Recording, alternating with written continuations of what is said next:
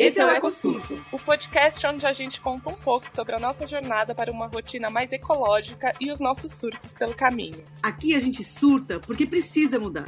A gente surta porque a gente quer mudar. A gente surta quando percebe a complexidade dessa mudança na nossa rotina. E a gente também surta quando consegue mudar e percebe que uma andorinha não faz o verão sozinha. Se, Se você, você se reconhece nessa loucura toda, venha surtar com a gente. Ah!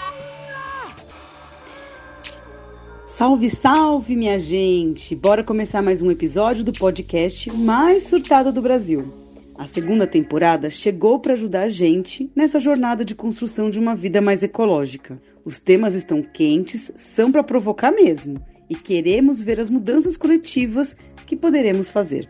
Se você perdeu o primeiro episódio que foi ao ar no dia 11 de fevereiro, corre, tá imperdível.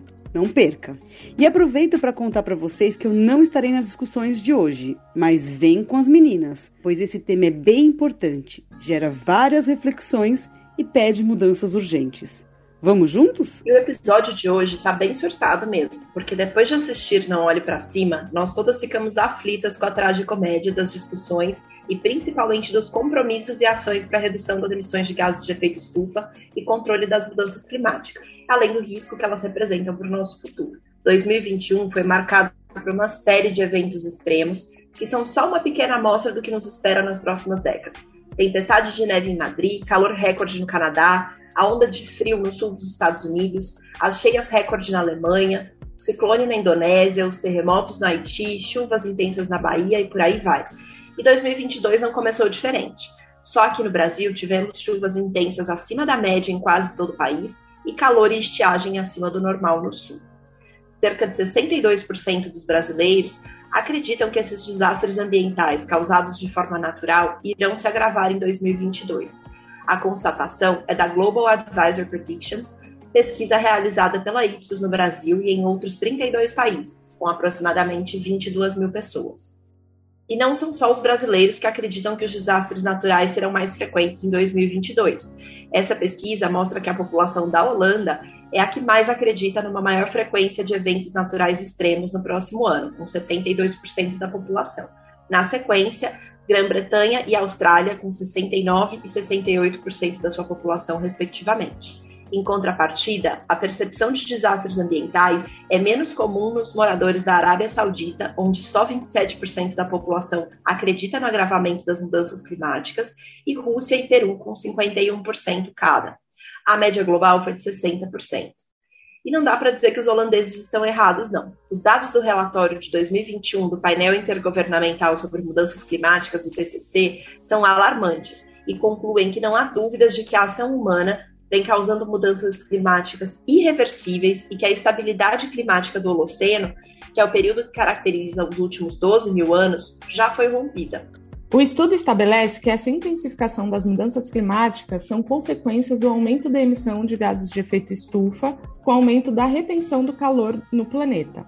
Essas emissões são fruto direto do crescimento industrial, mas também do padrão de uso e desmatamento do solo, ou seja, fruto direto da forma que a sociedade está organizada atualmente. Em 2019, as concentrações de gás carbônicos na atmosfera foram as mais altas nos últimos 2 milhões de anos, e as de metano e óxido nitroso foram as mais altas em pelo menos 800 mil anos. O relatório concluiu que essas atividades humanas já elevaram a temperatura média do planeta em velocidades sem precedentes nos últimos 2 mil anos, aquecendo a superfície terrestre em cerca de 1,1 graus Celsius em relação aos níveis pré-industriais. Em todos os cenários projetados, é provável que o aquecimento global atinja 1,5 graus Celsius entre 2021 e 2040, com alta probabilidade de exceder 2 graus Celsius até o final do século XXI, a menos que haja grandes reduções nas emissões de gases de efeito estufa nas próximas décadas.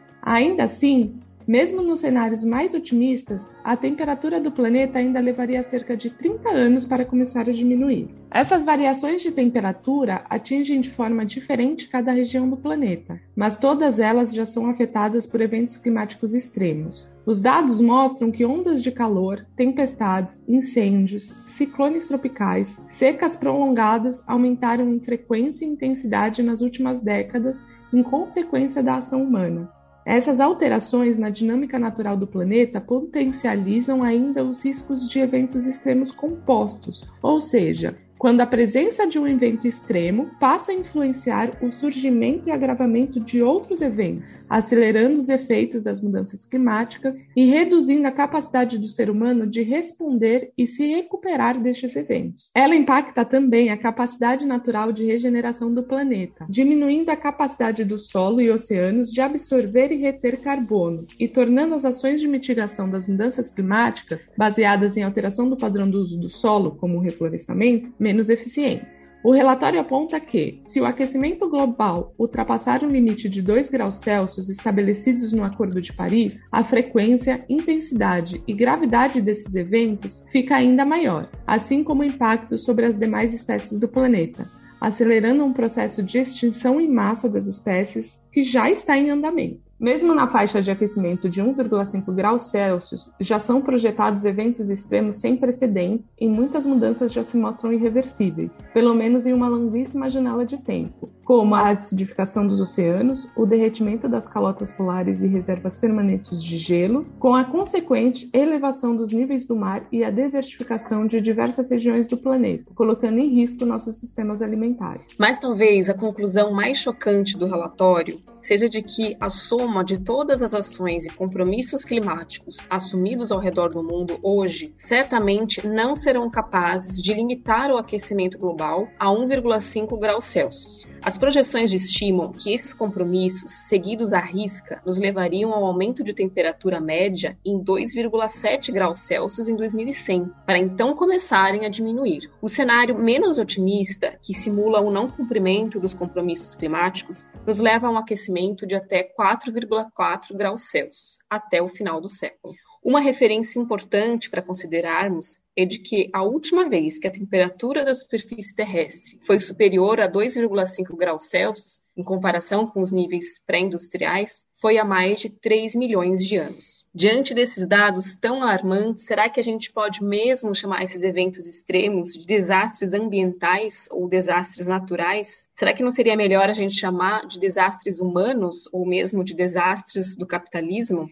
Até que ponto é possível aceitar as intervenções humanas desregradas para sustentar um sistema que oprime e destrói o planeta e as pessoas a favor do lucro? Como é possível a gente superar essa desinformação que frequentemente nega e minimiza os impactos das ações humanas sobre a Terra, o desastre climático tão eminente? A sensação que dá é que existem muito mais perguntas do que respostas, mas o diálogo embasado na ciência é o melhor caminho para a gente entender os, os, impactos das mudanças climáticas nas nossas vidas hoje e para lutarmos por soluções reais. E é sobre isso que a gente vai falar hoje. Eu sou a Macamargo. Eu sou a Mabenini. Eu sou a Carol. Eu sou a Mafê.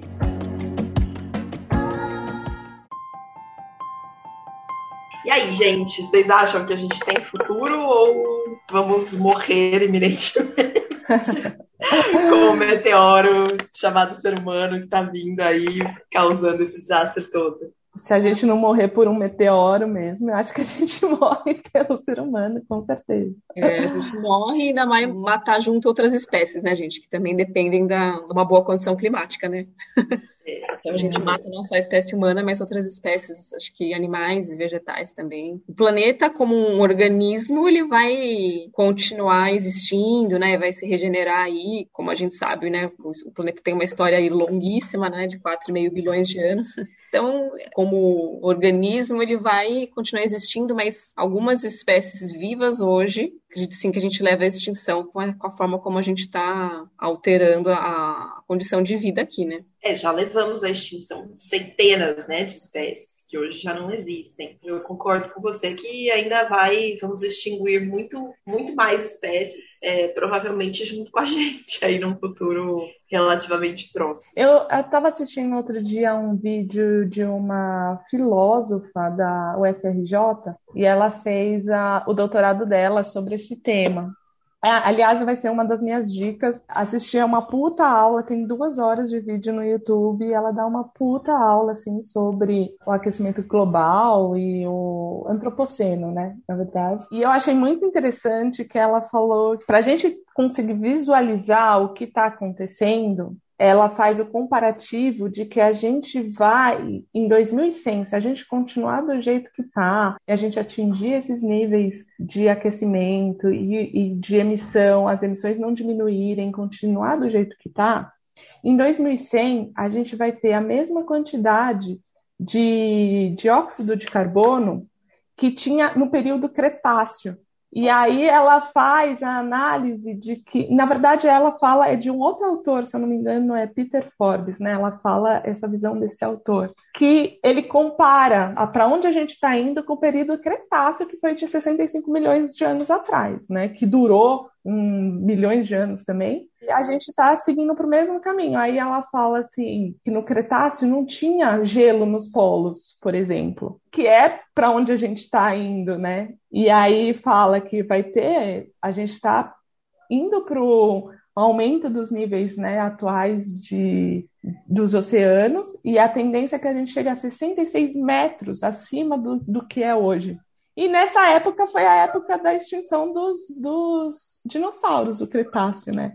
Aí ela faz toda uma comparação, assim, é muito legal, porque você consegue visualizar, você fala, cara, como assim? A gente tá tipo, olha para onde a gente está indo, sabe? E há uma, é, uma época em que, e aí ela fala que, na verdade, se a gente continuar assim, não vai restar nenhum mamífero.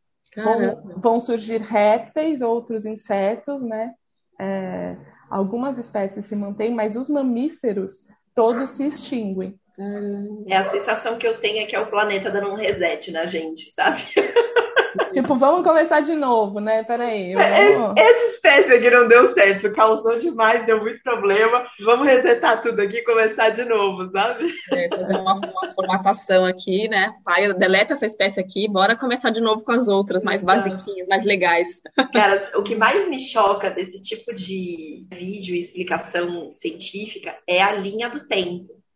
A gente está falando de um período muito próximo. Eu me lembro, né, de quando a gente falava, enfim, alguns anos atrás, sobre mudanças climáticas, sobre o, né, as, as catástrofes que poderiam ser esperadas em função das mudanças climáticas, e eram coisas muito distantes, né? 2100, final do século, é daqui a 80 anos. Isso que a gente está falando 2100, mas na verdade a estatística é que 2050 a gente já esteja numa situação muito ruim, assim, que realmente a gente vai ter uma condição que não é todo mundo que vai sobreviver, né? Sim. Quem que a gente vai impactar e quem que vai estar tá sendo impactado. É muito foda a gente pensar nisso. Já tá aí, né, gente?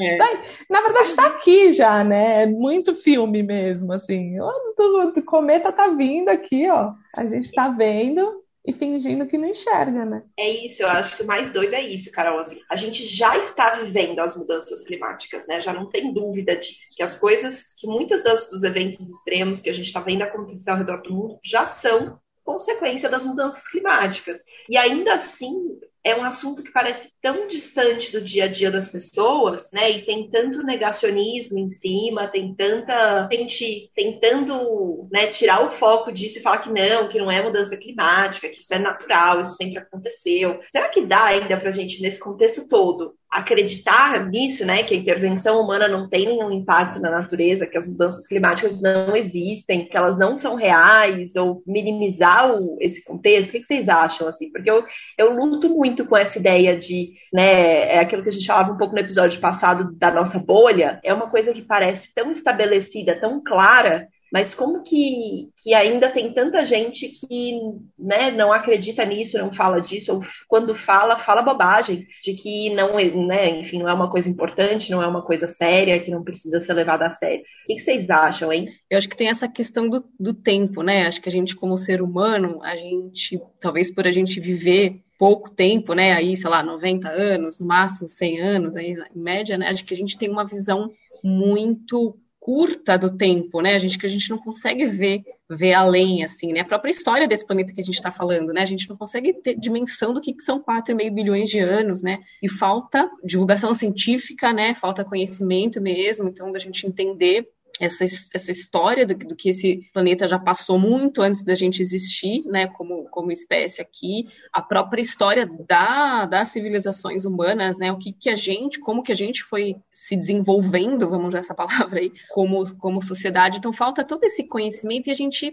acaba tendo visões muito, assim, é, é, se vocês estivessem me, me, vendo, sabe assim, aquela coisa, né, com a mão é do lado dos olhos, aquela visão limitada, né, então a gente, as mudanças mudanças climáticas elas vão acontecendo né, ao longo do tempo, não é algo tão abrupto como foi a situação da pandemia, por exemplo, né? Acho que a Covid trouxe aí é, mudanças tão abruptas, né? De um dia para outro, fica em casa, né? Isso porque o vírus também é, é invisível, né? Mas olha que... como a gente já se acostumou rápido é, também. É, exatamente. Porque assim, a gente teve a, a, a, Foi abrupto de tipo, meu, vamos morrer, né? É. Aí ficou aquele desespero. Aí a gente se acostuma, a gente se acostuma com tudo. Hoje a gente já conseguiu voltar, a pandemia tá aí, a, a quantidade de mortes voltou. 1.300 pessoas morrendo por dia. É, e a Normal. gente já se acostumou, e é isso aí, vamos ter que encarar, a vida continua, né? A gente entra numa rotina, né? normaliza as coisas, né? A gente normaliza. A gente normaliza, assim. Então, quer dizer, se a gente já normaliza algo que é, que é abrupto, que dirá algo como as mudanças climáticas que, que acontece, que vem acontecendo ao longo aí de 30, 40 anos, né? Então, a questão é, será que agora que está cada vez mais se intensificando, a gente vai começar a despertar, gente? Pelo amor de Deus. Ai, eu, eu não sei. Sabe o que eu acho que eu sinto falta um pouco nessa discussão de mudança climática? É de humanizar essas conversas, assim. Né? A gente, eu pelo menos estudo muito desse assunto, gosto muito desse tema, estou sempre pesquisando, né, e, e, lendo e assistindo vídeos, e a discussão está sempre em torno do aquecimento, de quantos graus Celsius, quantos pontos de graus Celsius, ou, ou a quantidade de, de partes por milhão de CO2 ou de metano, ou de não sei o quê.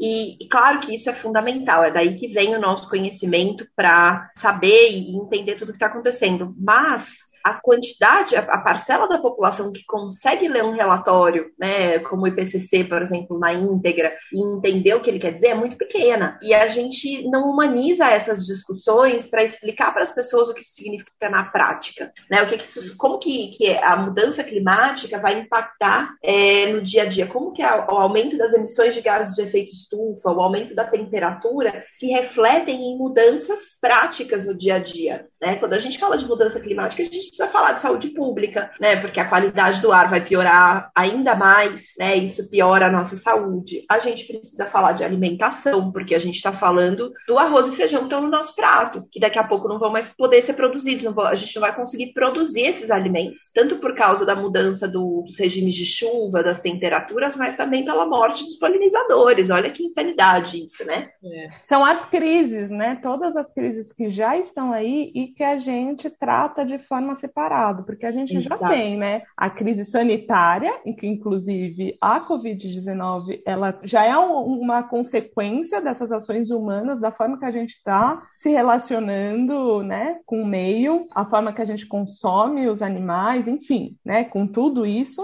a gente tem a crise da biodiversidade, que é isso, a gente já tem uma é crise de biodiversidade, né? Da alimentação. Quantos alimentos já não sumiram da nossa mesa? Porque a gente, Exatamente. da forma que a gente está, né? Tem a crise econômica, é, gente, são trilhões de crises que já estão aí e são olhadas de forma separadas, né? Isso que é muito louco, assim. É, a gente segrega as coisas, né? E acho que é esse um, uma, das, uma das razões, é, é uma das formas, né, na verdade, que o sistema encontra justamente para nos alienar, né? Segregar, porque vai ficar muito mais difícil a gente enxergar o todo e entender a situação que a gente está, né? Ver de forma segmentada, a gente não, não, entende o que está acontecendo, né? Porque acho que tem desde esse entendimento da, da origem do problema, né? Quando a gente está falando aqui de aquecimento global, como que a gente, como sociedade, intensifica isso, né? Então a gente já não enxerga essa origem, depois a gente não enxerga as consequências disso no nosso dia a dia, né? E a gente não enxerga o que está faltando de, de, política pública, né, de ação dos, dos governos e tal, para ir contra isso, a gente não enxerga a nossa ação contra isso como cidadãos, né, enfim, são várias facetas aí que fica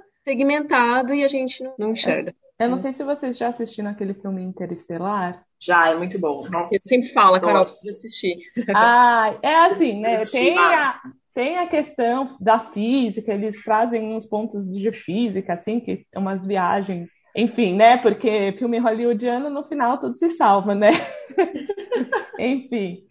Mas é, o início, gente, o início do filme, assim, é como eu enxergo o mundo hoje, assim, porque eles trazem tudo isso, assim, a chuva de poeira, as pessoas, né, com problemas respiratórios agudos, assim, mas ninguém enxerga que é um problema maior. E os únicos que enxergam que é, um, que é um problema maior são os cientistas, né? Uhum. O, o povo mesmo que tá, o povo ali no dia a dia batalhando, tá tentando sobreviver, né? Vai sobrevivendo. Então, tipo, tem a ai, bronquite, né? Tem uma coisa assim com a asma, as pessoas não conseguem respirar, e na plantação. E vai falando um pouco sobre tudo, como o sistema quer que, por exemplo, você não pode ter a formação que você quiser. Você tem uma formação específica, que é a formação que vai fazer com que o sistema econômico ali daquele do planeta, né, do país, enfim, no caso dos Estados Unidos, quer que você tenha. Então você vai ser produtor agroecológico, mas você vai ser produtor de milho. Tipo, você tem uma produção específica. E é um negócio muito louco, assim. Como eu me enxerguei muito, assim, né, no, no, nesse trecho do filme. E nessa parte de, tipo, a gente vai se enfiando numa rotina, ninguém enxerga que tá saindo do controle. Os únicos que enxergam são os cientistas mesmo, o resto. E eles ficam lutando também contra, eles querem tirar, e tem a família, né? Quer tirar a família do lugar, levar para outro lugar, e ninguém e não aceita, porque ali é a terra deles, né? A gente tem muito isso, assim. E o filme ainda traz essa questão da biodiversidade, de como o planeta tá fudido, a gente não tem mais para onde ir, tá todo mundo morrendo e ninguém enxerga que tá morrendo. É basicamente isso. Assim. É, eu acho, Carol, que isso tem até uma questão da forma como o nosso cérebro lida com questões complexas, né?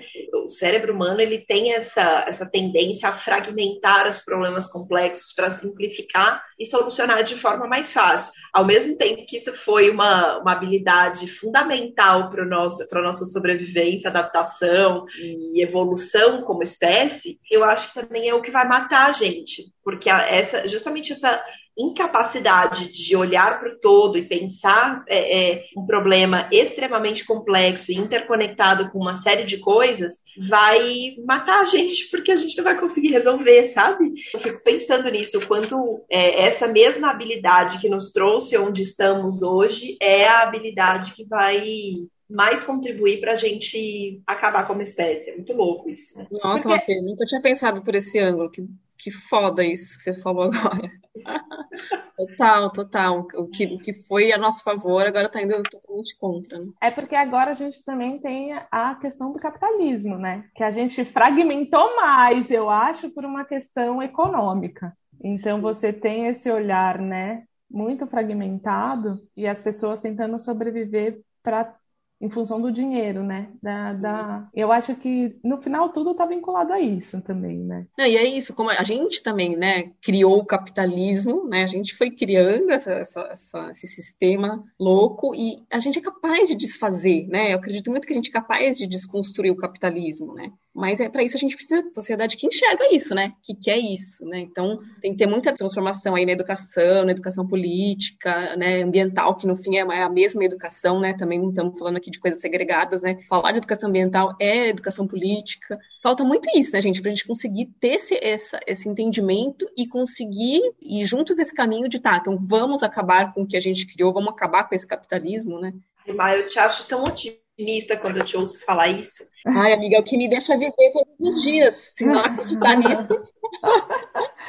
Eu não consigo achar que a gente vai conseguir superar o capitalismo, por mais que eu exercite a minha mentalidade ali do, né, da perspectiva histórica de que o capitalismo, dentro de uma perspectiva de existência do ser humano, ele é um período muito pequeno da história, etc, etc, etc. É, eu acho que essas, a, a relação de poder e de exploração que é inerente ao capitalismo já existia muito antes do capitalismo.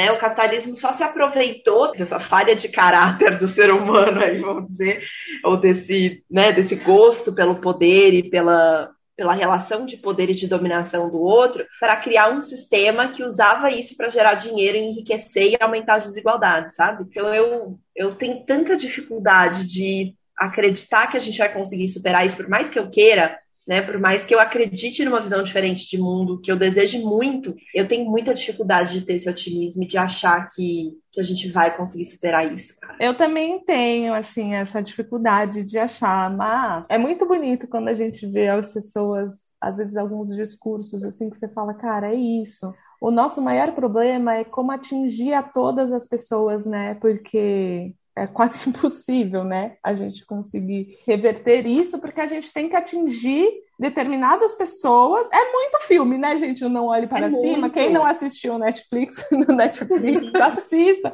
Porque é bem isso, assim, as pessoas que você tem que atingir, porque assim. A, a, a gente está na nossa bolha e não adianta, mesmo que, meu, mesmo que toda a população, às vezes dá essa sensação, assim, mesmo que, sei lá, toda a classe média e baixa, às vezes dá essa sensação, a gente não vai conseguir, sabe? O filme retrata muito isso, assim, de as pessoas que a gente precisa atingir para fazer realmente a diferença, né?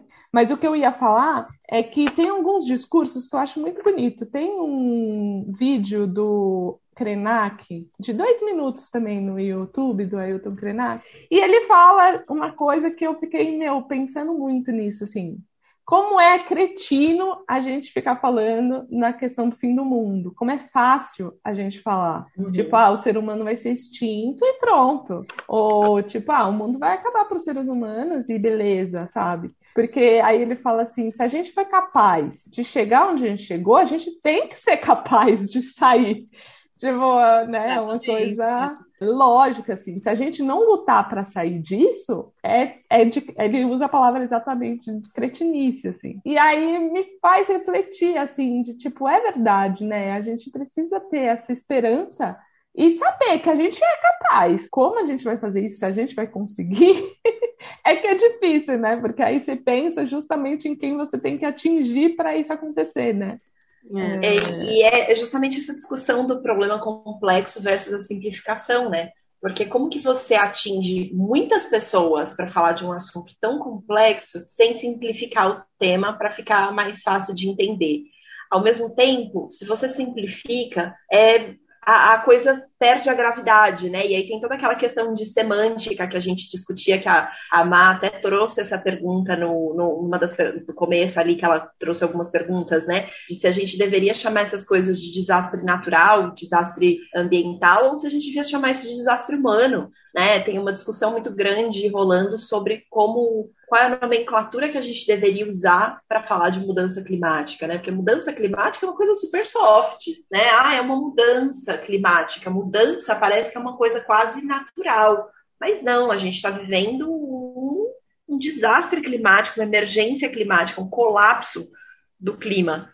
Né? Então, é, é será que a gente não deveria né, repensar a forma como a gente fala, inclusive, desses temas, né? As palavras que a gente usa para descrever as coisas têm um poder muito grande, né? A Carol fala muito sobre semântica sempre é, e do, do, poder, né, da, de usar as palavras corretas para descrever as coisas. E, e, é isso, assim. Quando a, o impacto que tem para quem está ouvindo de falar de mudança climática versus emergência climática ou colapso climático é muito diferente. Né? A minha sensação de, de urgência ali, de precisar resolver um problema é muito maior se eu estou ouvindo falar de colapso climático. Colapso é agora, é já está acontecendo. Mudança climática é um negócio que ah, tá acontecendo aos poucos, vai passar. É normal, né? É normal, né?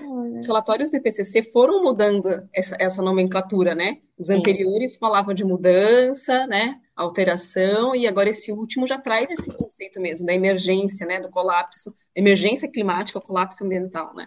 E faz todo sentido, né? A forma como é igual o antropoceno, né, gente? A é. gente está no Holoceno, a discussão do antropoceno está aí há 20 anos, é. não, se, não se bateu o martelo ainda, mas, tipo, hoje já se tem diversas outras né, terminologias. E, assim, eu acho até injusto colocar antropoceno, né? É que eu acho injusto. É, de novo, egocêntrico, né? Ou não? Não, eu acho que, na verdade, é, seria o antropoceno mesmo ou seria o capitoloceno? Porque depende de quando a gente vai considerar aí essa, essa, essa métrica, sabe? É, porque se a gente pensar, né, um ser humano está aí no, no planeta há alguns milhões de anos. Exatamente. A, a mudança climática, a emergência climática começa na Revolução Industrial. Né? Então, finalzinho do século XVIII. A gente viveu milhões de anos é, inclusive muito mais tempo do que a gente vive organizado em sociedades como nós conhecemos hoje, nós vivemos muito mais tempo no meio da natureza, né? Em, em equilíbrio com ela, convivendo de forma é, é, não pacífica, mas de forma integrada, né? De forma é, é, respeitando essa interdependência que existe entre todas as espécies, o ser humano como mais uma dessas espécies. Mesmo depois de se organizar em sociedade, né, que foi começou aí cerca de 10, 12 mil anos atrás, quando a gente deixa de ser nômade e passa a ser sedentário e forma sociedades, ainda levou mais né, 10 mil anos para a gente começar a fazer efetivamente essa, essa, essa mudança de impacto na natureza. É só lá no final do século XVIII que a gente começa, de fato, com a industrialização, a fazer toda essa. provocar todas essas alterações no clima e na dinâmica natural do planeta Terra. Exatamente. Se a gente for pensar na intensificação disso, que é nos últimos 70 anos, vai, 50 anos, é muito ontem, né, gente? A idade dos é pais, assim, é. que, que isso se intensificou mais ainda. Então, quer dizer, é muito, muito recente. Tipo, é ontem, né? É ontem, é isso que eu ia falar. Se a gente for pegar, na verdade, os gráficos, que tem, tem um site que chama Our, OurWorldData.org, se eu não me engano, ou .com, enfim, a gente consegue pegar gráficos de diversos assuntos, tá? Desde gasto de energia até aumento de gastos de energia, né? É, uso de petróleo. Se a gente pegar, gente, é meio assustador, assim, você pega os gráficos a partir de 1950, assim, é exponencial, um negócio é. muito absurdo. É. E aí, se você pegar isso e pegar os gráficos falando das emissões de poluentes, do aquecimento, de não sei o que, bate muito, é a partir de 1950. Então, é. isso já está muito comprovado, assim. Então, eu acho, por isso que eu acho sacanagem a gente colocar antropoceno, porque a gente está colocando todo é, como se a, a forma que a gente vivesse hoje é a única forma, né, que tem. Mas eu acho que até isso é, é pensado, né, Carol? Eu acho que até isso é intencional, porque ah. eu acho que existe um, um, trabalho muito grande, né? Tem uma coisa que o capitalismo é extremamente eficiente em se reinventar para se perpetuar, né? É, e isso acontece pela semântica, isso acontece pela flexibilidade com que esse sistema encontrou de explorar essas relações de poder para gerar dinheiro. Então ele vai mudando ao longo do tempo, ele vai tomando novas formas, ele vai é, tendo novos nomes, vai se transformando, maquiando um pouquinho, mas ele vai continuando. E eu acho que essa questão da semântica que a gente falava, né, das mudanças climáticas, é, tudo isso tem a ver com isso também, né, com uma, com uma intenção de se perpetuar um sistema que aí está. Né, quando a gente fala de economia verde, quando a gente fala de mercado de carbono, quando a gente fala né, de sustentabilidade, tudo isso parece muito bonito, parece uma mudança muito profunda, mas nada mais é quando você vai ler, né, depois da página 2, é uma maquiagem capitalista para perpetuar um sistema que já existe, englobando temas atuais é, que precisam ser discutidos, mas no momento em que ele engloba, ele simplifica e deixa o tema raso para não precisar fazer mudança estrutural. Sim, sim, total. Então é, é cara, é insano. Eu é insano, né? Insano. Eu, eu, queria só voltar a gente um pouquinho nessa questão, então, da, da, da, semântica, né? Então é isso, acho que a gente tem que, que, mudar, né? Estamos aqui evidenciando como o IPCC já muda a, a nomenclatura da, da, das mudanças para emergência, né? Vamos falar em emergência climática. E, e a questão do, do, dos desastres, acho que cada vez mais a gente tem que se referenciar mesmo ao desastre do, do capitalismo, sabe? Acho que a gente aqui, né, meninas, vamos tentar mudar a forma como a gente fala, né? Sei lá, viu uma, vamos, vamos comentar uma enchente que tá todo mundo comentando, olha lá, um desastre do, do, do capitalismo, né? Talvez a gente começasse a colocar, né? Parar de chamar de desastre natural, né? Isso não é natural, né? E, e, e é uma forma, talvez, a gente é, fazendo essa divulgação desse assunto, né? Essa divulgação científica, assim, na, no dia a dia mesmo, né? E mudando a nossa as nossas formas de dizer, assim como de todas as lutas, né, gente, que tem a ver com a luta contra o capitalismo, né, a, a igualdade de gêneros, né, as lutas aí contra o racismo, LGBT, LGBTfobia, às vezes está nas pequenas formas, né, como a gente fala alguma coisa que que tá na, que tá que faz parte da luta, né? Então às vezes é, até porque tudo isso se cruza com a mudança climática, né? Sim, a é questão da, da, emergência climática, vou até me corrigir é. aqui no, no termo,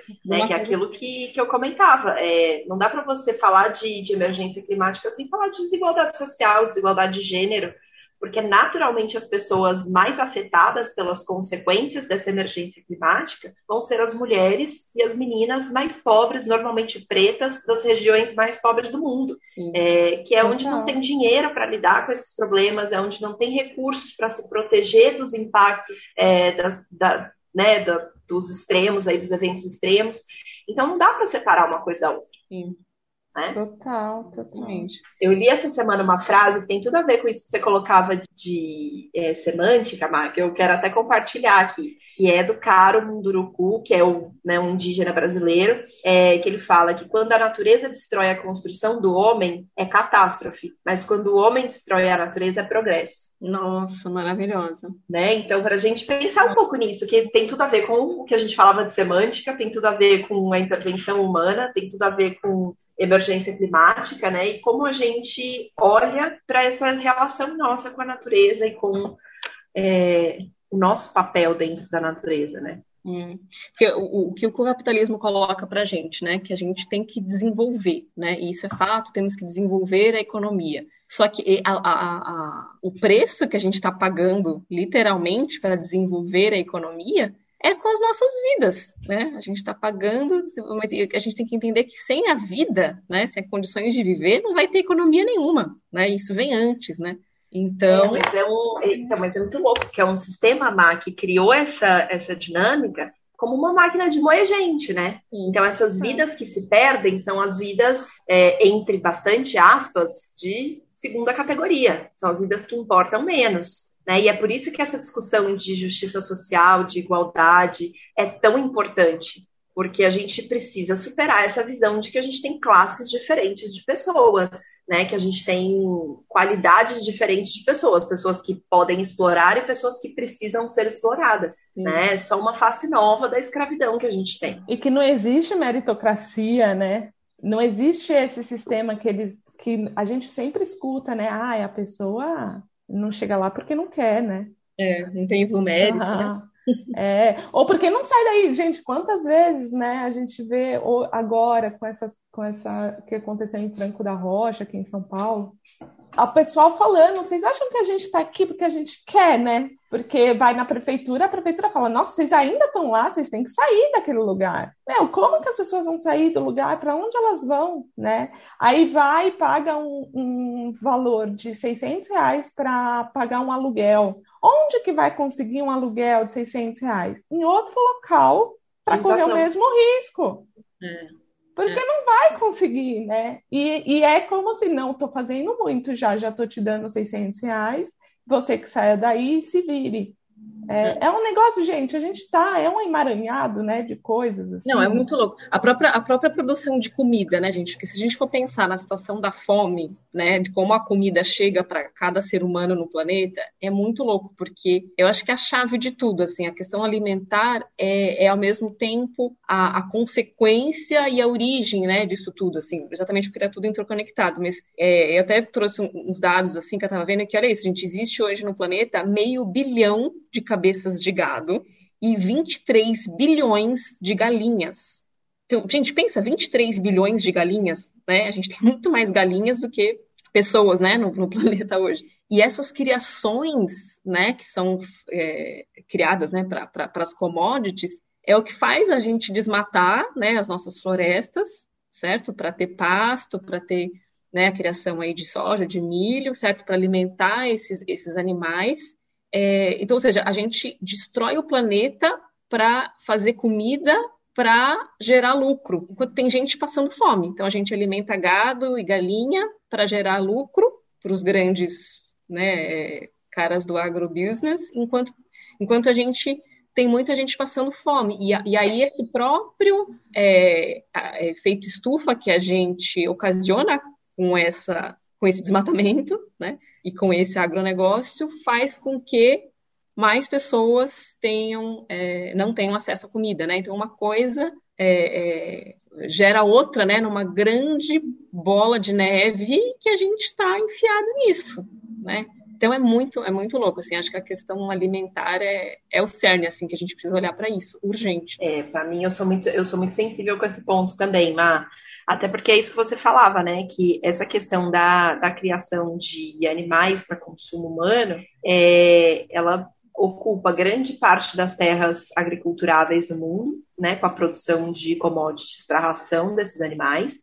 É, mas ela fornece uma mínima parte das calorias que a gente consome, né? Eu não vou me lembrar exatamente o dado exato agora, se eu não me engano, são 18% das calorias que a gente ingere vem desses animais que são usados para consumo humano. É, eu vou até pesquisar esse, buscar esse estudo depois e deixar nos, nas dicas do, do podcast lá no, no texto para vocês acessarem, para terem a informação certinha. Mas o que é muito louco é isso: a gente destina a maior parte das terras para a produção desses animais, né? Isso sem nem entrar em toda a questão do sofrimento animal, etc. Né? Uhum. Não vamos nem entrar nisso, vamos falar só o dado uhum. no e cru para produzir a menor parte da, das calorias que a gente ingere, que não chega para todo mundo, com um desperdício gigantesco, porque 30% do que é produzido no mundo hoje é desperdiçado de comida, né, de todos os tipos, de carne, é, commodities, é, verduras e legumes, o desperdício é generalizado. Na verdade, carne bovina e de frango são alguns dos alimentos mais desperdiçados. É, então é muito insano isso, né? Se você pensar, porque mesmo do vista capitalista, que busca eficiência para gerar mais lucro, isso não faz sentido. Então, essa é uma conta que não fecha. Não vai fechar nunca, porque, mesmo do ponto de vista racional, né, se a gente pensar o capitalismo é um sistema que preza tanto pela eficiência para gerar mais lucro, é, essa é uma conta que não fecha, porque não é uma conta eficiente. Você usar a maior parte das terras para produzir um alimento que fornece a menor parte das calorias e que, ao mesmo tempo, destrói o planeta inteiro. Exatamente. Vocês faz menor consciência disso, né, gente? Acho que todo mundo não escolheria ir para esse caminho, né? Porque quando a gente fala assim, que escolha cada um faz? É óbvio que a gente, você quer escolher comer comida com veneno que ainda destrói a, a, a, as florestas, né? E que ainda enrique, enriquece os mais ricos? Ou você quer comer comida sem veneno, que, que é igualitária, que não desmata? É óbvio que todo mundo ia, ia escolher a segunda opção, mas, né? Então é que o louco é que a maior parte das pessoas sequer tem a escolha de comer, né, Má? Sim. A gente está vivendo num contexto em que no Brasil mais da metade da população não se alimenta, não tem né, alimentos em quantidade e qualidade suficiente todos os dias em casa. E quase 20% está em situação de fome. Então, Sim. e quando a gente vai para países, a gente está falando da 12 maior economia do mundo. Quando a gente vai para países mais pobres, essa situação é muito mais grave. Então, a maioria das pessoas no mundo, que é isso que eu comentava das, né, das pessoas que são consideradas de segunda classe, que podem ser exploradas, é, essas pessoas não estão comendo, essas pessoas não têm direito de escolha, essas pessoas não têm direito de é, é, dignidade, né? E isso é fruto do capitalismo, isso é fruto do, desse modelo é, econômico que né, é, é, explora pessoas a maioria das pessoas para que uma pequena parcela seja bilionária, cada vez mais rica, para dar voltinha de foguete. Eu sei que eu falo muito disso, gente. né? Esses, esses ah, bilionários é me tiram ódio, do né? sério.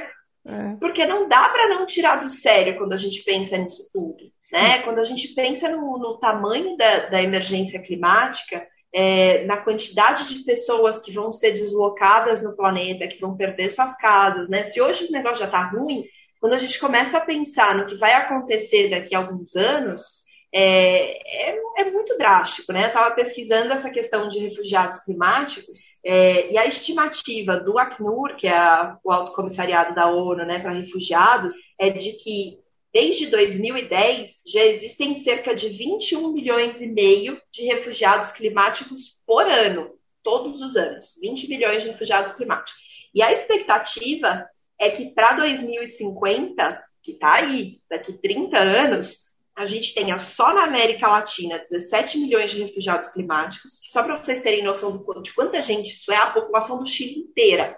Né? Chile. Tá é, a população do Chile toda hoje é 17 milhões de pessoas. A gente está falando da população de um país inteiro, só no nosso continente, em situação de refugiado climático. E no mundo, a projeção é que esse número chegue a 216 milhões de pessoas, que é a população do Brasil hoje. É. Né? E não existe nenhum tipo de plano de é, é, elaboração para minimizar o sofrimento dessas pessoas. É. Que a partir dos 29 graus Celsius de temperatura média anual, uma região se torna praticamente inabitável. E a gente tem, hoje em dia, 0,8% das terras do planeta tem 29 graus Celsius. Em média, né? Em média, é, média anual, né? Média anual. É, gente, a gente não tá. Eu, eu, a hora que eu vi isso, eu falei, gente, já estamos nesse. a gente já está chegando nesse, nesse número, porque. É surreal isso, né? É, é muito surreal, assim. Então, é quer dizer, é, a gente está muito perto, é, é, um negócio muito próximo, né? Se a gente pegar as, as, médias no verão, né, que deu aí, sei lá, 50 graus Celsius no Canadá, gente, é um negócio muito louco, a gente não está longe. Então, a tendência é óbvio que vai, vai ser de cada vez mais terem pessoas migrando, tentando sobreviver, né? É, e o que eu acho mais louco disso, Carol, é que assim, a gente já sabe disso, né? A gente já está vivenciando, né? A gente já está vivenciando isso. E não existe nenhum tipo de plano ou, ou planejamento estruturado global ou nacional ou local para lidar com esses deslocamentos, né, para minimizar o sofrimento dessas pessoas. E aí é aquilo que eu, que eu fico pensando assim, hoje na cidade de São Paulo saiu né, recente a pesquisa de que nós temos 32 mil moradores de rua na cidade de São Paulo. Se a gente não consegue acolher e melhorar a qualidade de vida dessas 32 mil pessoas, imagina quando a gente estiver falando globalmente de 216 milhões de pessoas deslocadas é, que tiveram, perderam suas casas, perderam suas histórias, é, né, na, na, situação máxima de sofrimento. Por que, que a gente não está se antecipando para fazer ações de mitigação dos impactos dessas, desses né, extremos, desses eventos extremos, cuidando dessas pessoas que vão ser mais impactadas? Isso, para mim, cara, é um negócio que mexe profundamente, assim. Porque a gente sabe que as pessoas vão sofrer, a gente sabe quem são, a gente sabe onde elas estão, e ainda assim ninguém se importa. Ninguém se importa. Ninguém se importa. Não, é doentio, né, gente? Eu também estava tava vendo uns dados aqui de um, de um autor que eu não conhecia, não sei se vocês conhecem, né? Que é o Eduardo Sabarreto. E até queria trazer a, a dica dele aqui, mas ainda não li o livro. mas, gente, ele estava falando isso, né? Que a gente precisa, então, frear é, pisar no freio né, urgentemente, né, dessa forma como a gente enxerga o desenvolvimento. É, a gente precisa desacelerar e, na verdade, não só desacelerar, a gente precisa frear e parar mesmo, né? Então, ele, fez essa, essa analogia com, com o transatlântico, por exemplo, né? Um grande navio, que foi a situação lá do, do Titanic, por exemplo, né? Então, quando eles viram o iceberg, eles começaram a frear, começaram a fazer tudo aquilo, mas sabendo que ainda assim ia, né, colapsar ali. Então, é um pouco no que a, gente, é, é a analogia do que a gente está vivendo hoje, assim, a gente está enxergando, vai bater, né, vai dar merda, a gente precisa começar a, a, a frear para parar, não é frear para devagarzinho, não, é frear para parar, né? A gente precisa frear tudo isso, só que ainda assim vai demorar muito tempo, né? A gente ainda vai, ainda freando hoje, se a gente parasse hoje todas as emissões, ainda vai levar, levaria aí uns, uns bons anos, né, para a gente conseguir é, é, ver resultados só que é isso, né? A gente não está vendo é, é, nada para frear, muito menos para parar. Então, a nossa tendência desse, desse choque, quando tiver, a gente tiver essa ruptura, vai ser, é, que já está acontecendo, né? ela vai começar a ser cada vez mais, mais sofrida, né? Muito sofrida. É legal até comparar com a época, com o início da pandemia, né? Eu, putz, é que eu não vou lembrar agora os dados certinhos, mas assim, no início da pandemia a gente teve essa paralisação, né? É. Os níveis de gases de efeito estufa foram lá para o dedo do pé, né? No Brasil, se eu não me engano, acho que a gente chegou numa redução assim de 25%. Mesmo paralisando o máximo que a gente conseguiu na pandemia, que para a gente já era muita coisa, que parecia que estava tudo parado, né? a gente teve uma redução de 25% de gases de efeito estufa. E do ponto de vista de concentração do, dos gases de efeito estufa na atmosfera, na verdade, ele continua aumentando. É, isso é uma coisa que o próprio relatório do IPCC traz, é, mas ele fala justamente sobre esse, essa análise do período da pandemia, em que apesar das emissões terem caído drasticamente, a concentração de gás carbônico na atmosfera continua aumentando é muito louco, né? Porque é, é, isso. Tem uma consequência a longo prazo, né? É isso, a longo prazo. Não adianta achar que vai fazer um negócio agora e amanhã dar resultado. É. Não, a gente está falando de décadas. E outra coisa, né? A gente caiu só 25% durante um período, né? Porque no ano de 2020 a gente ficou com uma queda de 7% no mundo só de, de porcentagem. Então, meu, quanto que a gente teria que reduzir para a gente conseguir ter algum efeito anos depois, né? É, Porque ele é, não se dissipa, né? Não é uma coisa que vai sumir, assim, a gente precisa ter captadores desses gases. É um negócio muito louco, assim, a gente tá, parece que não tem muita solução, né? Às vezes, quando a gente para para refletir, assim, dá, uma, dá um aperto no peito, né? Que você fala, cara, quando a gente vai conseguir fazer isso? é. é meio louco. É. é muito louco porque, assim, a solução não é de curto prazo, é, ela é complexa, ela envolve que todo mundo põe a mãozinha na consciência, né? Falando igual a mãe falava com a gente, põe a mãozinha na consciência, perceba o que está fazendo de errado e haja de acordo. Mas, cara, como isso é difícil, né? Como é complexo isso? Muito. E aí, como que faz? É. Muito. Haja de acordo. E é isso, e não depende também só da gente, né? Depende de tantas coisas. E o, e, o, e o IPCC fala, né, gente, que no melhor dos cenários, não é isso que ele fala? No melhor dos cenários, se a gente realmente colocasse em prática os acordos ambientais aí estabelecidos, o que não está sendo feito, né? Mas se existisse, é, a gente ainda assim aqueceu, vai aquecer o planeta em um, em um grau e meio, não é isso? Então, é, dizer... a projeção é todos os cenários atingem um grau e meio. Todos Na melhor das projeções, que é a de corte imediato e significativo de emissões, atingindo o, o net zero em 2050, a gente chega a 1,6 aí mais ou menos 2050, 2060, e aí depois começa a diminuir, chegando no final do século com 1.4. É. Esse é tipo o melhor dos melhores dos melhores cenários, hum. que não está relacionado aos, aos, aos compromissos que já estão assumidos. Uhum, Os compromissos é. que estão assumidos hoje, que inclusive, inclusive já considerando que foi feito na, foi discutido na COP26, né, que já levou em, em, consideração esse relatório, que é extremamente alarmante, não gerou nenhum resultado decente, a gente chega em 2,7 graus Celsius de aquecimento em 2100. Uhum. Imagina o caos que a gente vai viver. É, é. Então, não, a gente tá não cada... vamos viver, né? não vamos viver. É, o que, que a gente faz, né, para cada dia, assim, ai, olhar para sair para o mundo, né, e olhar para as pessoas assim nas cidades é muito louco assim. A gente vai pirando, né, gente? Eu vou pirando com isso tudo. Ai, haja, haja saúde mental para lidar com isso tudo. Haja saúde mental, cara. Você sabe que eu tava um pouco fora do tema que a gente estava falando aqui, né? Mas esses tempos atrás eu estava vendo uma pessoa que é psicóloga, que trabalha só com ativistas. É, e ela falando da importância desse trabalho é, com, com esse público, porque, cara, a gente está exausto, né?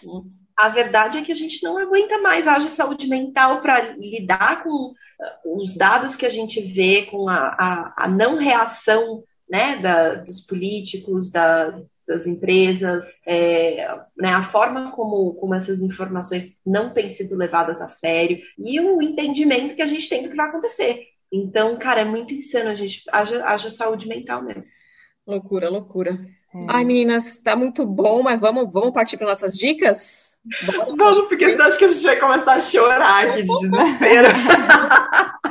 e esse não. assunto não acaba, né? A gente é. tem. Nunca. A gente é. já tem que ter um pouquinho de, de sanidade pique aqui para continuar o dia, né, gente? É. Meu Deus do céu. E assim, é... e estudar, né? Eu acho que eu também, às vezes, sempre saio assim dos podcasts pensando, cara, a gente precisa estudar mais. É, tipo, parece que não acaba os estudos, né? Não é que a gente precisa estudar mais, é, é, é muita coisa ainda que a gente não sabe, né? Imagina.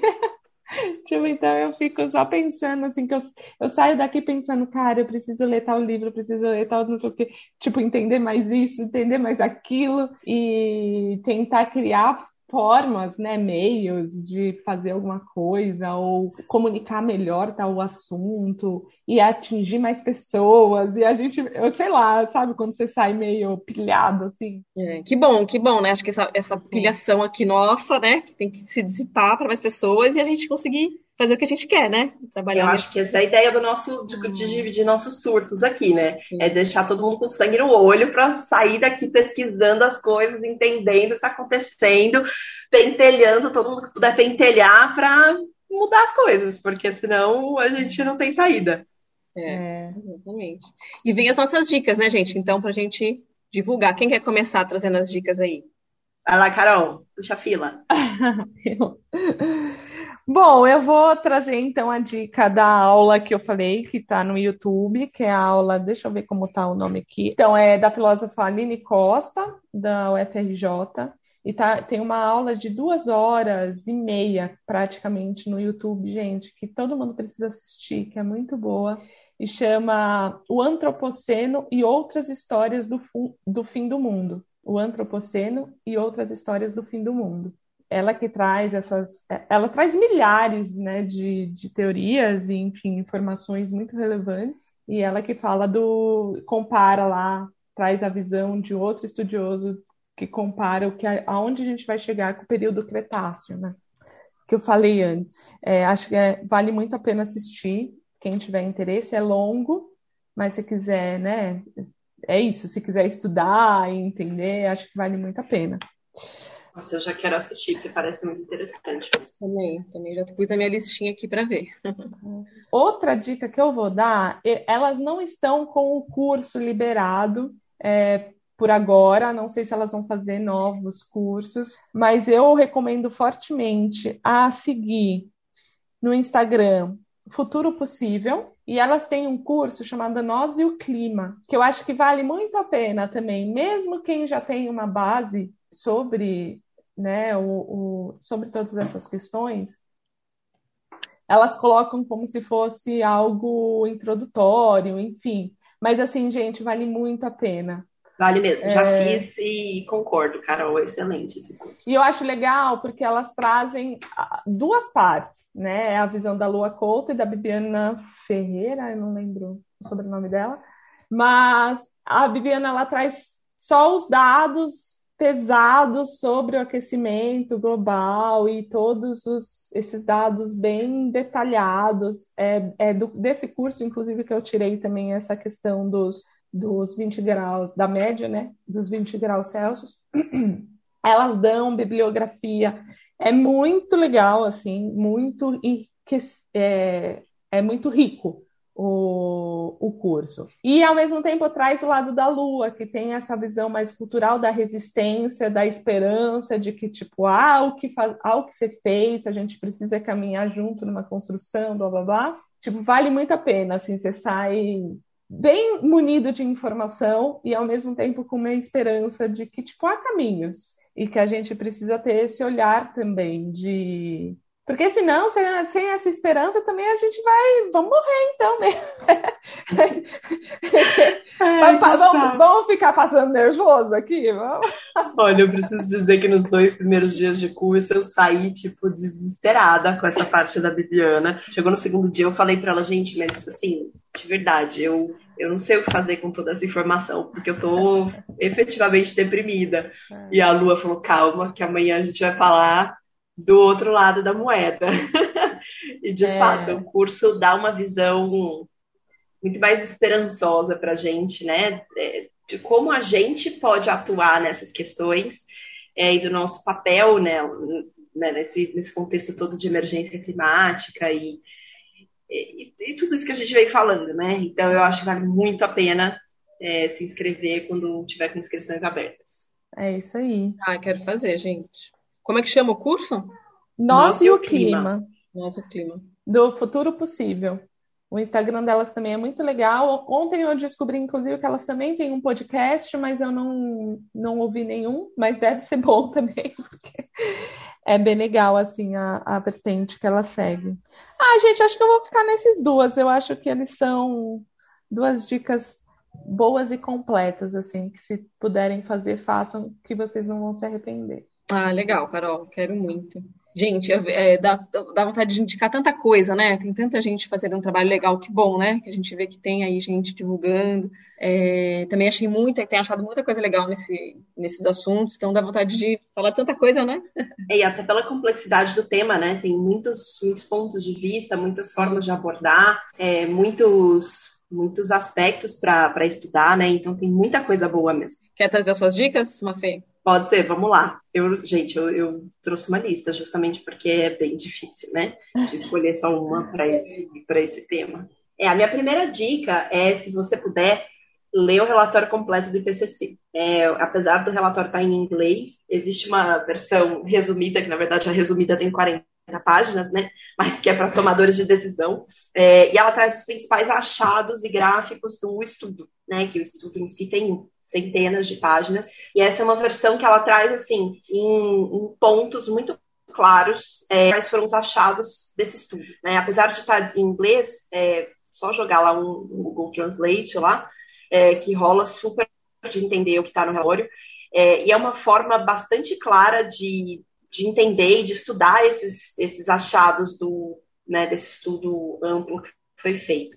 Muito bom, vale muito a pena. É, outro, a minha outra dica é o documentário Solo Fértil, né? Eu já, já até falei dele aqui antes. É, é uma preciosidade, principalmente para a gente entender o que a gente falava aqui antes dos sistemas alimentares né, e do impacto da agricultura intensiva, como que ela contribui diretamente para essa crise climática que a gente está vivendo e como a agricultura regenerativa, pelo outro lado, oferece a solução né? Como essa mudança na relação com o solo, a mudança na relação com o cultivo de alimentos pode ser é, uma das grandes soluções para a crise climática. Aí, nessa mesma linha de quem quer estudar um pouco mais e entender um pouco do que a gente falava, principalmente sobre esses eventos complexos, tem uma série de cinco curta-metragens muito legal chamada Climate Emergency Feedback Loops.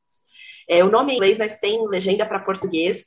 É, e ela fala justamente sobre esses feedback loops, que são esses eventos é, causados pela crise climática que agravam a crise climática. Então, um pouco aquilo que a gente comentava do derretimento é, das regiões de gelo permanente, que são permafrost, é, a questão da, da, das florestas né, e do ponto de não retorno, em que em determinado momento ela deixa de reter carbono e passa a emitir mais carbono do que ela absorve. Então, cada episódio é relacionado a um desses temas. É muito interessante, é muito didático. É, são vídeos curtinhos, aí de 15, 20 minutos no máximo cada episódio. E vale demais, porque assim, é uma aula para entender esses efeitos é, e esses fenômenos no, no impacto da crise climática. E aí a minha. Ah, ele, ele é gratuito, o acesso dele é num site que a gente vai deixar nas dicas, mas é feedbackloopsclimate.com. É, mas se você jogar também Climate Emergency Feedback Loops no Google, você acha esse site, ele, você pode acessar, assistir à vontade, compartilhar. E aí a minha última dica, que é uma dica um pouco mais suave, menos científica e mais poética, é o livro Carta Terra, da economista e ativista Genevieve é, que ela escreve, né, obviamente, várias cartas ao planeta Terra, né, o nome já diz, é, mas ela reflete sobre essa relação da humanidade e o território, a nossa interdependência e os efeitos da crise climática é, nas nossas vidas e no nosso futuro. É um livro muito bonito e, e triste até em certa, certa maneira, né, de ser lido, é, porque ela se coloca muito no lugar de pessoa que contribuiu, né, e contribui, como todos nós contribuímos no, no sistema que a gente vive hoje, para o agravamento dessas crises e reflete muito sobre a forma como nós tratamos o planeta, né, e o quão é, injusto e, e, triste isso é, né. Mas é um livro, é um livro curtinho, é muito gostoso de ler e daqueles livros que ficam ali na cabeça da gente por muito tempo depois que a gente termina a leitura. Ah, já, já pensei em comprar tantas vezes e acabei não comprando. Vou, vou comprar agora. Se você quiser, eu te empresto ele para você ler. Ah, legal, eu quero eu sim. quero. Fazendo um parênteses aqui. a gente pode começar a fazer um, uma troca, né? Uma troca de livros aí, porque se eu for comprar tudo que eu tiver vontade de ler, eu tô frita. eu também, gente, eu fiz uma lista essa semana de vários livros, assim, né, desses assuntos. Eu fui listando porque eu falei, meu Deus, se eu for comprar tudo isso, eu vou à falência já, né?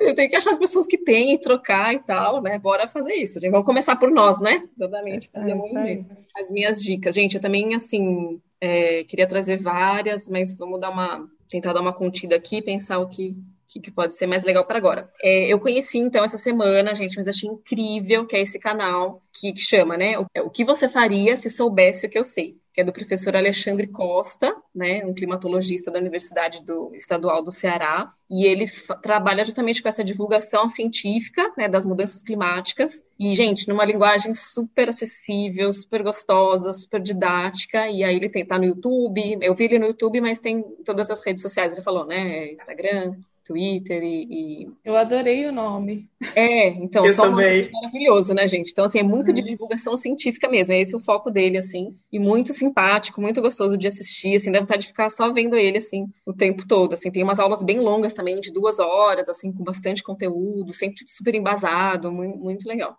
É, e aí queria indicar também um podcast que é bem na linha aqui do, do nosso Ecosurto, que é o podcast O Tempo Virou, da jornalista Giovanna Nader, que ela também está trazendo várias questões é, ambientais, não só de mudanças climáticas, né, mas tem até onde eu vi lá dois episódios específicos de mudanças climáticas, onde ela traz especialistas mesmo para debater, e super interessante também, super é, gostosinho de ouvir e, e esclarecedor, assim, muito bom.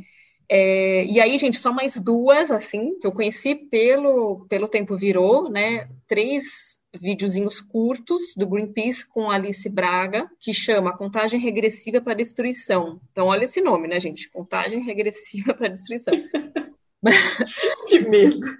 Né? E aí achei muito legal, assim, porque são três videozinhos curtos e Alice Braga fala isso, assim, quanto que eles trabalharam para ser realmente um, um, com esse caráter que a gente está falando aqui de, de, divulgação rápida e fácil da gente mandar no WhatsApp da família, né, da, dos grupos da mãe, enfim, de, divulgar. Eu achei que o videozinho tem muito aquela cara do, do clássico História das Coisas, né? Que é naquela imagem assim preto e branco, né? Que traz um, né, aquela mesma, aquela mesma cara assim, ela vai narrando essa situação do agronegócio e tal, e também é, fala fortemente das mudanças climáticas e, e, de todas as questões, né?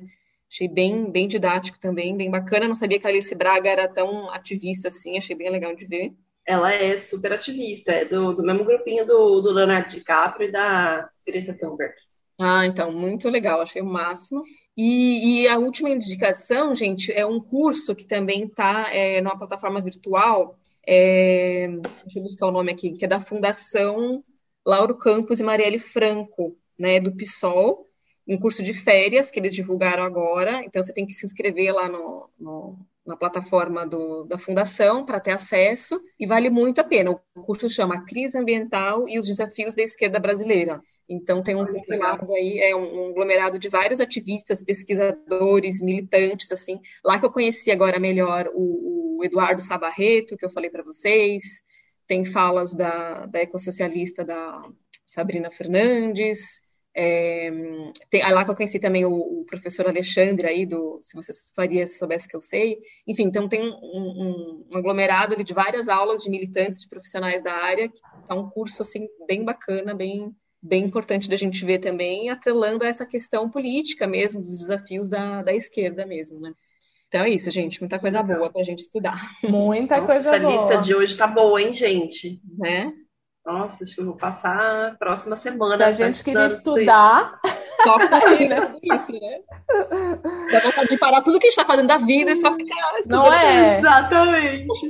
Cara, como que eu faço pra fazer isso? A gente faz. Eu gostaria.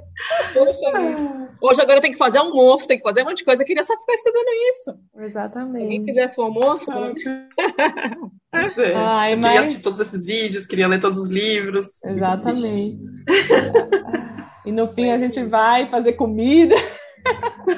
Seguir a vida, né? Seguir a vida. Não, mas muitas dicas bacanas aí, com certeza eu vou aproveitar, porque eu tô nessa pegada. Isso aí. Bora lá. E assim a gente fecha o segundo episódio da segunda temporada. Sabemos que não dá para fazer tudo de uma vez, mas esperamos que nossas conversas possam trazer insights para gerar a mudança que precisamos. Se quiser dividir com a gente os seus surtos aí nessa emergência climática que estamos vivenciando, se tiver alguma dúvida ou sugestão, é só comentar lá no Instagram, arroba ecosurto, ou enviar um e-mail para a gente no ecosurto.gmail.com. tá bom. E a gente precisa da ajuda de vocês para fazer o Ecosurto chegar a mais pessoas. Então, se puder, compartilhe esse episódio no grupo de zap da família, com os amigos, no Instagram, onde mais você preferir. Nossos episódios vão ao ar nas principais plataformas de podcast a cada 15 dias, sempre às sextas-feiras. E no próximo episódio, a gente vai falar sobre um tema quente, que é a questão da maternidade, sustentabilidade ou né, da humanidade nesse tempo de colapso ambiental. Vai ser, vai ser um episódio bom, uma conversa bem racada por aqui e a gente espera você. Até mais. Até mais. Esse é o EcoSurto, o podcast onde a gente conta um pouco sobre a nossa jornada para uma rotina mais ecológica e os nossos surtos pelo caminho. Aqui a gente surta porque precisa mudar. A gente surta porque a gente quer mudar. A gente surta quando percebe a complexidade dessa mudança na nossa rotina. E a gente também surta quando consegue mudar e percebe que uma andorinha não faz o verão sozinha. Se, Se você, se reconhece nessa loucura toda, venha surtar com a gente.